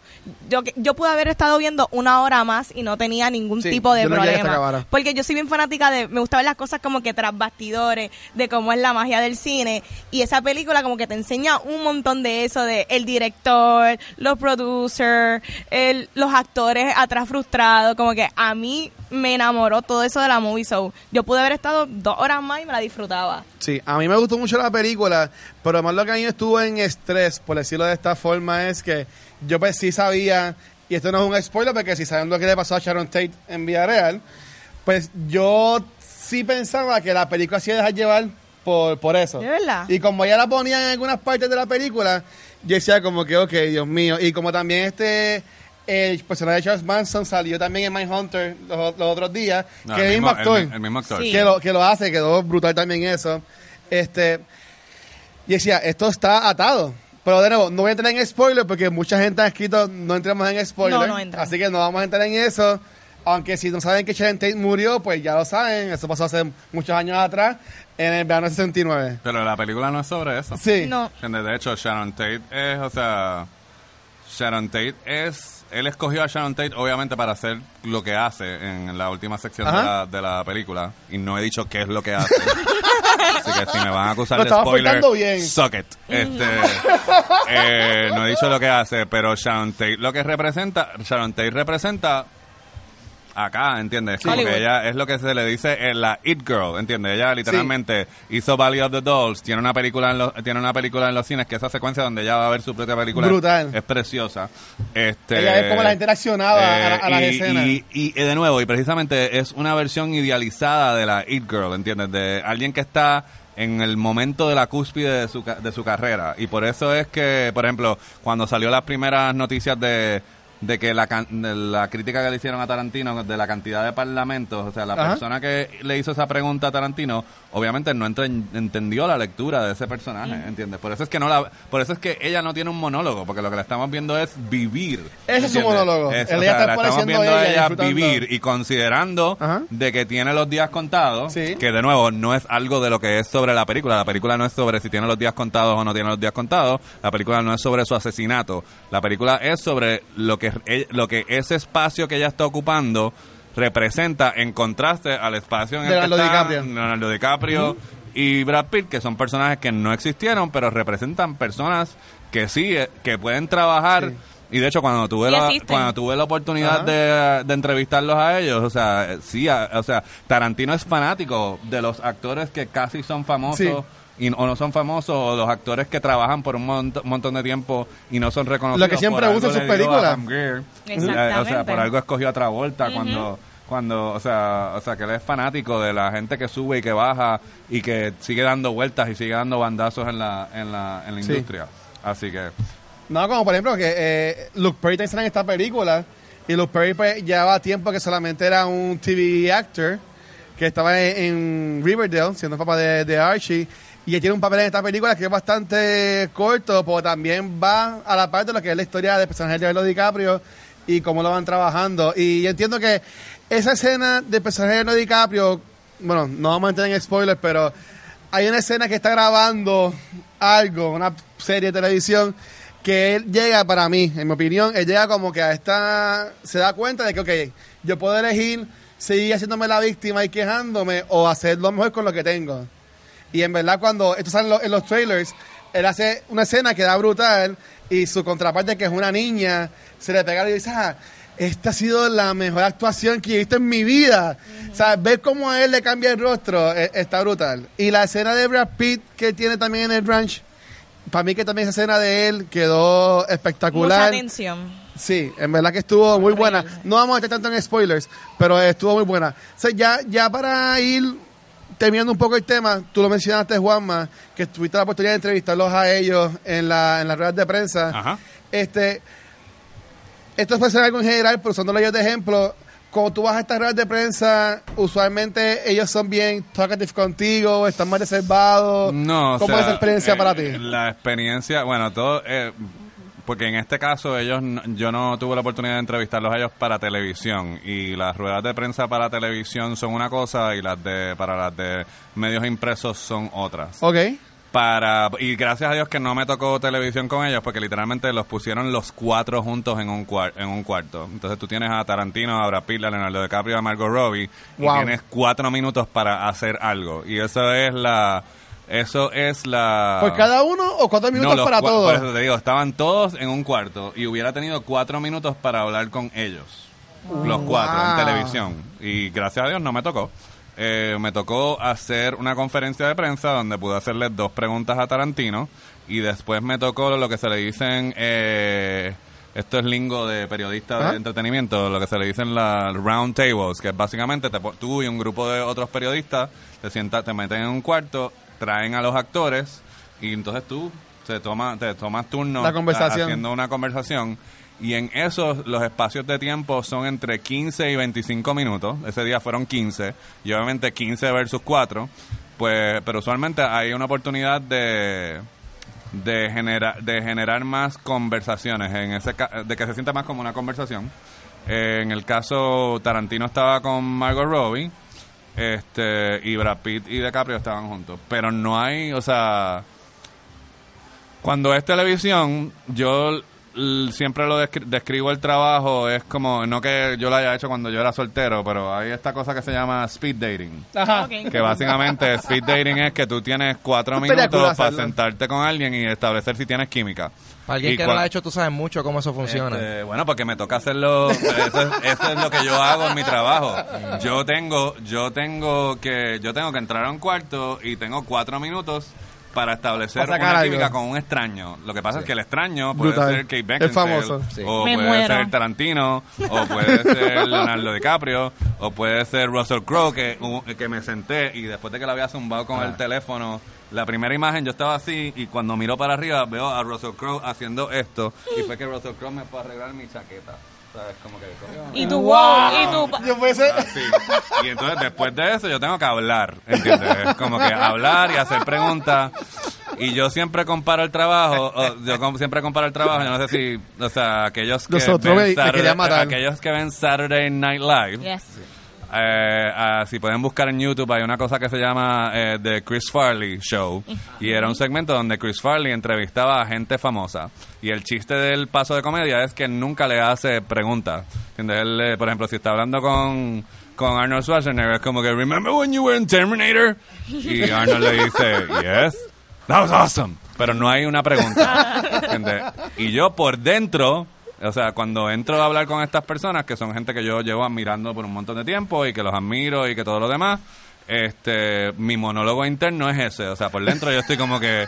De hecho, me pasó una Qué vez, la eres. primera vez que me tocó entrevistar a, a Jeff Bridges, la primera vez que me tocó... La primera vez. Ya son panas. Son pendejos. No somos panas, Sí. eso es lo otro. No somos panas. Es que lo entrevista. Yo llevo 18 años haciendo esto y él ha hecho muchas películas en 18 Ya, años. ya hay algunos que tú le edad. conocen. ¿Entiendes? Como Eh, esa es ah, otra pregunta. El punto es. El punto es de que la primera vez que fue para Seabiscuit, la primera vez que tuve la oportunidad de entrevistarlo, que ni siquiera es su película, tiene un personaje secundario, pues de momento estoy hablando con él y empiezo a tener flashes de, de, ¿sabes? De The Last Picture Show, Starman, Big Lebowski, o sea, y de momento me friqué mientras, y, y, o sea, él terminó de hablar y yo me la quedé mirando y no tenía otra pregunta porque, porque, y me ha pasado en ocasiones y yo tengo que literalmente coger todo eso y dejarlo a un lado y concentrarme en que si yo estuviera viendo, o sea, si, por ejemplo, mira, una de las una de las entrevistas donde yo sentí más presión en mi vida eh, no fue cuando entrevisté a Tarantino para Django Unchained. Este fue cuando me tocó entrevistar a One Direction. What? ¿Y por qué? What? ¿Por qué One Direction y no Tarantino?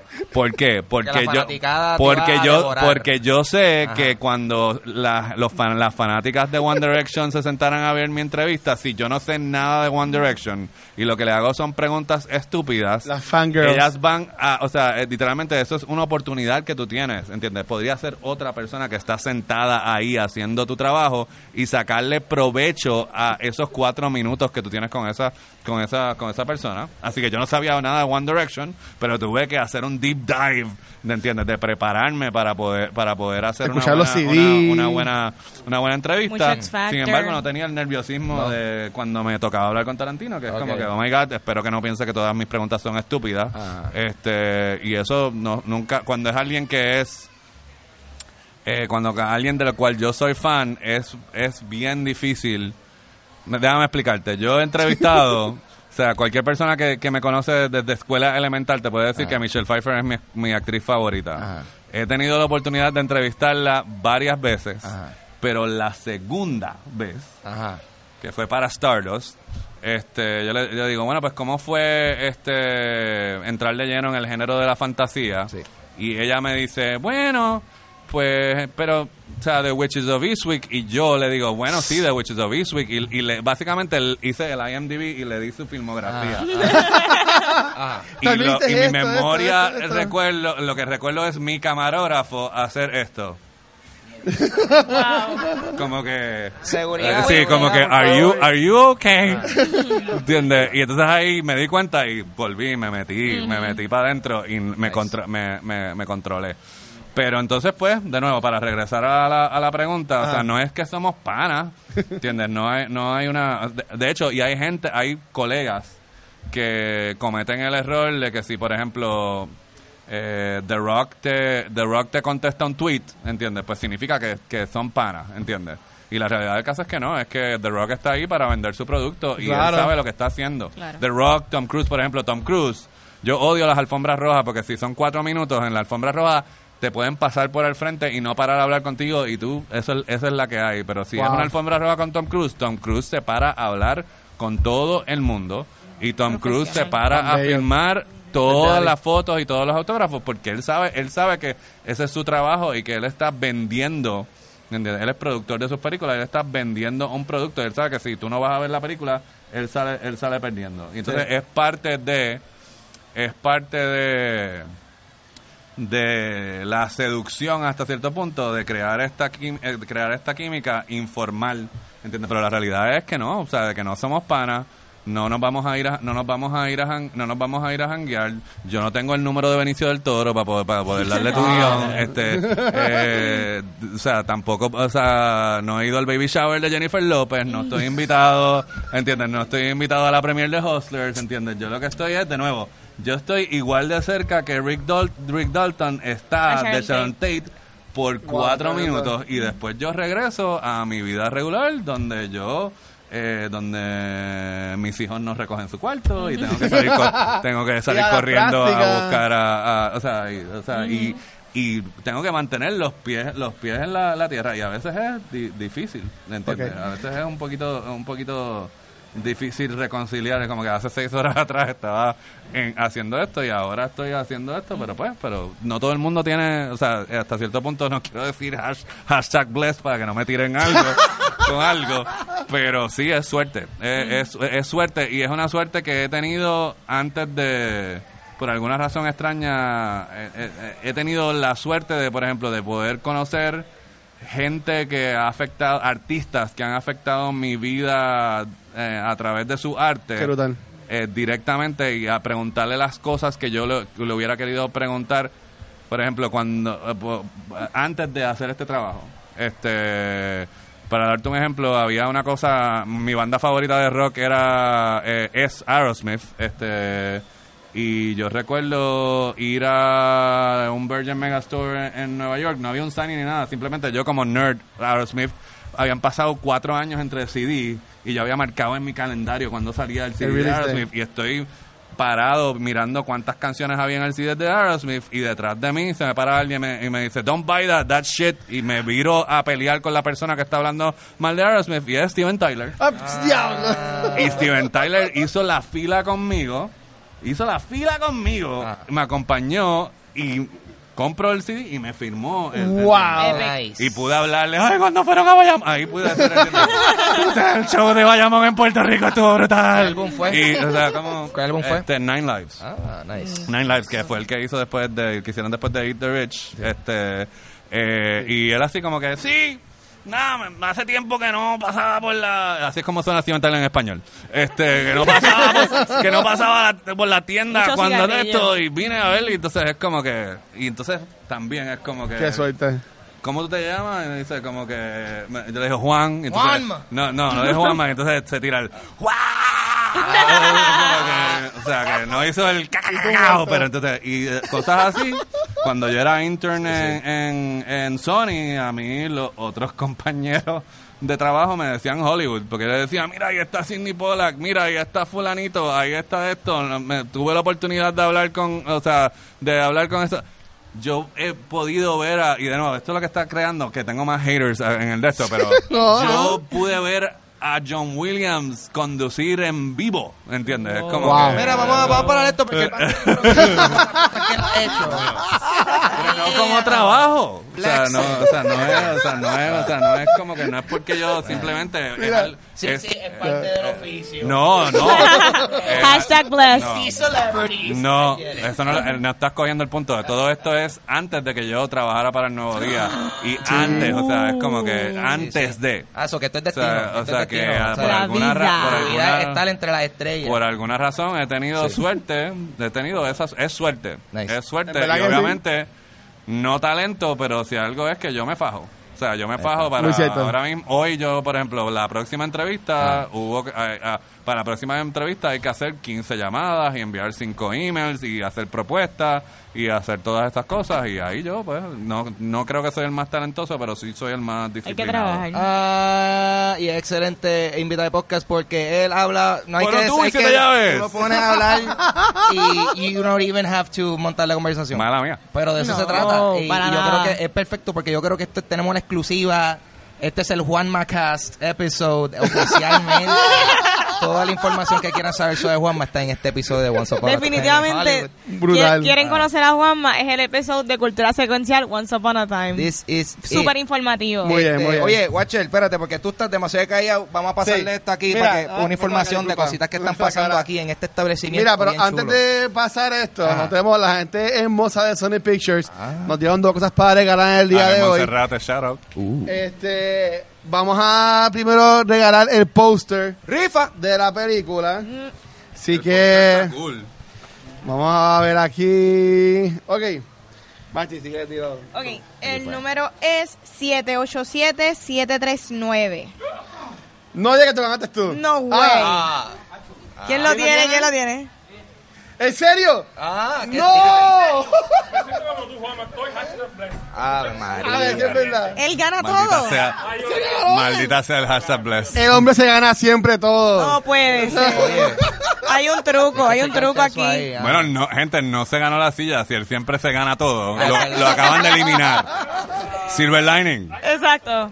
Segundo. La No, silla no, es para otra ahora- persona. Vamos a Don't be esta greedy. silla, que es la de este shirt de Once Upon a Time in Hollywood. Sí. Está en la cajita. Si estás a pie, pues piden que te busque para que la puedas llevar. No pesa mucho la El caja. Uber, en el Uber. Pero, Juanma, si quieres decir el... Ah, a mí me los toca números. el... La silla. Espérate, ¿Cuál es el número aquí? El 78 7732. ¡Wow!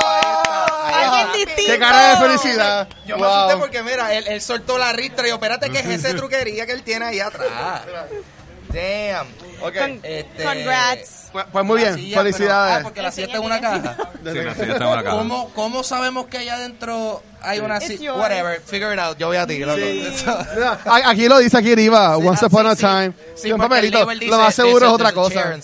Okay, trust the Pero, pero sí, mira, este también, además de gracias a Sony, Ah. también gracias a Microsoft Store que nos ha dejado jugar aquí el día de hoy. Ellos, este, primordialmente, este episodio lo íbamos a grabar mañana jueves 5 Ah. de septiembre. Se movió porque mañana jueves, aquí en la tienda, pueden venir a un evento especial donde puedes jugar Gears 5. Si te gusta esto, déjate estar más pompios que yo, porque yo ni sé lo que es. Pero puedes jugar Gears 5, que supuestamente hay seis consolas que van a tener para que la gente juegue. Algo así, sí. Van a tener una consola para que las personas puedan venir a jugar. Así que pueden venir para acá. Microsoft Store para las Américas. También pueden verificar en PR Gamer. Tiene más información también del evento. Y es gratis. Eso es lo Y más es- importante. y es gratis. Es gratis. También, bien importante, este weekend, eh, 7 de septiembre, sigue lo que es el campamento de STEM inspirado en Stranger Things. Esto es para más jovencitos. Y lo más cool de esto es que si vienes a ser parte de este campamento, que termina el 14 de septiembre, te regalan una camisa inspirada en la que Dustin usa en la tercera temporada de Stranger Things, que es la de campamento de ciencia. Así que ven para acá. Si vienes con tu primito, sobrinito, pues la camisa que te van a dar es una de niños. Así que si tienen una para Vanetti, pues en confianza, Es estos días, se la pueden conseguir. Y celebrando lo que es el décimo aniversario de Minecraft, eh, hay un evento el 28 de septiembre, desde las 12 del mediodía, van a estar celebrando un Minecon Live Party aquí también en Microsoft Store. Así que lleguen para acá. Todos estos detalles los pueden conseguir también en nuestra página en Facebook y Instagram y también en la página de PR Gamer. Entonces, este, yo sé que la mayoría de las personas deben ya conocerle Juanma, pero Juanma, si alguien en este mundo todavía no sabe dónde conseguirte, ¿dónde te puede conseguir? Vamos a ser breve para no seguir con la... eh, en Twitter, Juanma de Película, con las D nada más. En Instagram, de Película TV. Y en Facebook, que somos medio millón de nerds de cine. es Yes. Facebook.com slash de Película TV. Y yo esto lo hice estratégicamente. A mí, la gente también de Sony me dio otra silla. Wow. Y en la página de Facebook este fin de semana la vamos a estar sorteando. Así que si no se llevó la silla hoy, aquí tenemos a uno que se la llevó, queda una todavía dando bandazos y yo no me voy a quedar con ella a pesar de que la estoy mirando como, como Gollum en casa. Eh, A mí me pasó lo mismo. Tranquilo. Así que la- este fin de semana, en algún momento entre viernes y domingo, vamos a, a sortear la silla. Así que Mira. dale like a la página y esté pendiente. Esa silla es una de mil. Así que en el mundo Van a hay van mil a ver, sillas van de a ver esas. trivia, sí, So, pero todas relacionadas a. Once Upon a Time in Hollywood. Así No que estoy celosa para nada, pero felicidades por la silla. te acabas de regalar una. No, yo digo a él. Ah, ah, el que ah. se la ganó. No, no estoy celoso Llama, de él. llama a seguridad porque estás en peligro. quiero que lo sepas. Vamos a estar pendientes cuando salga del mall. Pues, Watcher, zumbar información de cultura secuencial. Pues mira, antes de que nos despidamos nosotros, eh, bien importante, la semana que viene hay un evento sumamente importante. Vamos a estar celebrando el cumpleaños de Vanesti. Este próximo martes, 10 Vayan de todos, septiembre, quiero ahí. en The Bookmark. Vamos a estar grabando un episodio enfocado en E-Chapter 2, que sale el especial. Bueno, este nada más es jueves, ¿verdad? Este en Puerto Rico es jueves, mañana. Yo no sé ni qué día estoy. Este, y vamos a estar de esa película, vamos a tener a Fico Cajiano con nosotros allá en The Bookmark. Este también de preámbulo a Joker, que estrena también en octubre. Vamos a estar haciendo un episodio en The Bookmark enfocado en el Gallery de Batman. Ese vamos a tener, ya lo puedo decir, este, vamos a tener a Dani de Butaca del Medio con nosotros en ese episodio. Así que gracias por todo, Dani. Y aquí en Microsoft Store volvemos el 17 de octubre, el día después de mi cumpleaños, a hacer un episodio enfocado en First Attack 2019.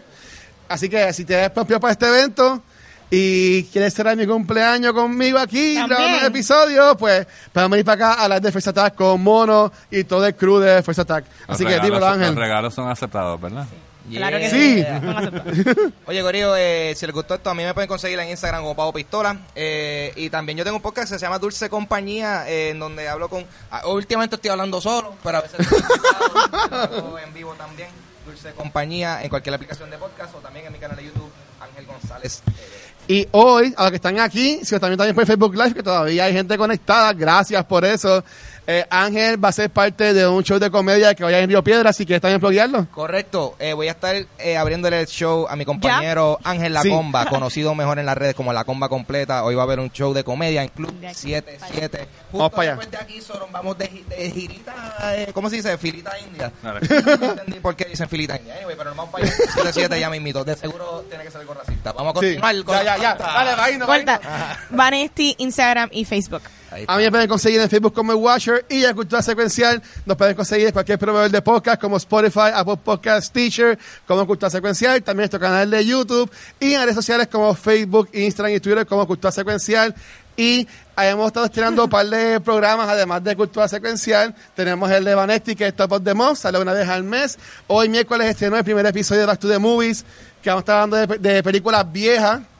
Eh, la semana que viene es de to the Future, estuvo súper cool, en verdad búsquenlo. Y también tenemos el de quién va, que es enfocado en los juegos de mesa. Así que, nada, gente, que está pescando hoy con nosotros, mucha información, estuvo muy bueno. A la gente de este. Facebook Live, gracias por estar, eh, tuvieron como casi 50 personas conectadas la mayoría del tiempo del episodio, así que gracias. Pero, si quieres ganarte un premio, tienes que venir para acá cuando hagamos los episodios en vivo para que te puedas ganar algo. Así que nada, nuevamente, gracias a todo el mundo. Y pues nada, se cuidan, buenas noches. Buenas noches, gracias por no irse. Todo el mundo para ver a Ángel. Gracias, Juanma. Gracias, Juanma. Ya.